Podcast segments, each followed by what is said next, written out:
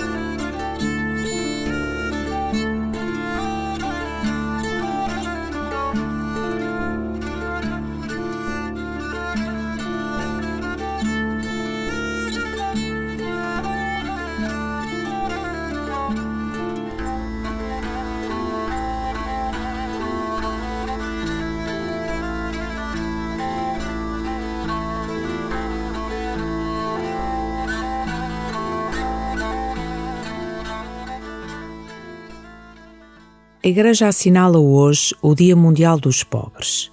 Fazendo, quer trazer à luz do dia as tantas formas de pobreza que afetam milhões dos nossos irmãos e irmãs.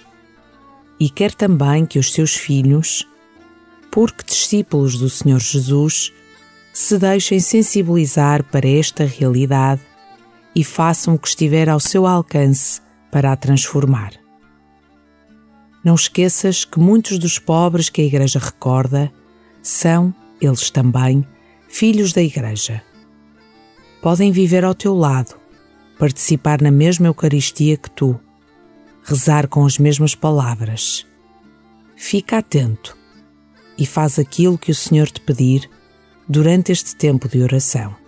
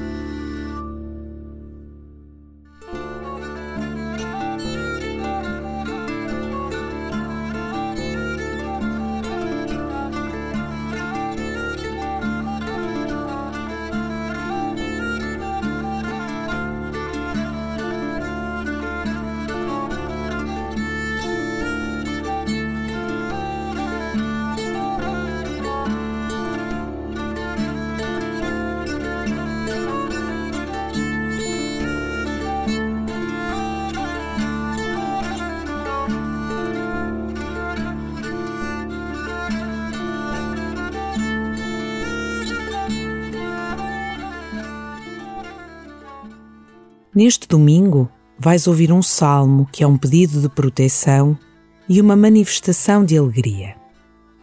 Senhor, porção da minha herança e do meu cálice, está nas vossas mãos o meu destino. O Senhor está sempre na minha presença, com Ele a meu lado, não vacilarei. Por isso o meu coração se alegra e a minha alma exulta, e até o meu corpo descansa tranquilo. Vós não abandonareis a minha alma na mansão dos mortos, nem deixareis o vosso fiel sofrer a corrupção. dar-me-eis a conhecer os caminhos da vida, alegria plena em vossa presença, delícias eternas à vossa direita.